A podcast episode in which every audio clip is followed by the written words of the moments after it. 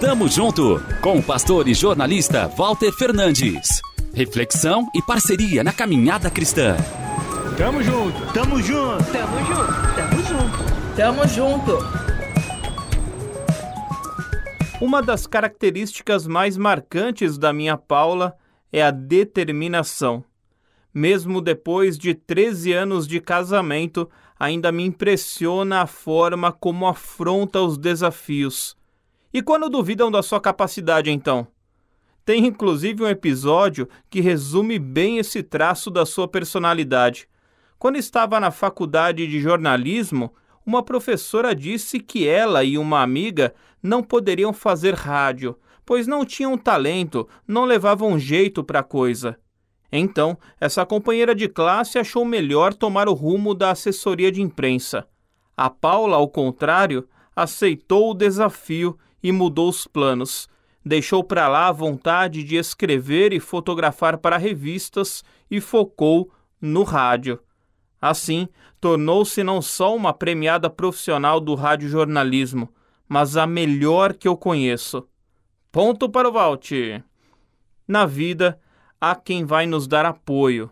Por outro lado, terão aqueles que vão te jogar para baixo. Chegarão ao ponto de falar mal de você, procurarão derrubar sua autoestima. Neemias, enquanto reerguia os muros de Jerusalém, lidou com gente igual eles vão desistir e assim nunca terminarão essa obra. Neemias capítulo 6, versículo 9.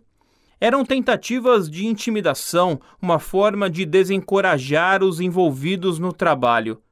Em momentos como esse, se você sabe que foi chamado para cumprir aquele determinado propósito, siga. Ouça a voz de Deus. O livro de Neemias nos diz ainda que, a certa altura, armaram uma cilada, o convidando para um encontro. Então, com a sabedoria que vem do alto, ele recusou e alegou: Estou ocupado com um trabalho importante. Do mesmo modo, recomendo: foque naquilo que importa. Um antigo provérbio árabe afirma que os cães ladram e a caravana passa. Por isso, não se deixe intimidar. Não permita que o barulho ao redor te desconcentre. Tamo junto. Avante! Tamo junto com o pastor e jornalista Walter Fernandes.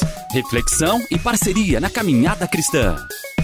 Confira mais em transmundial.org.br e compartilhe.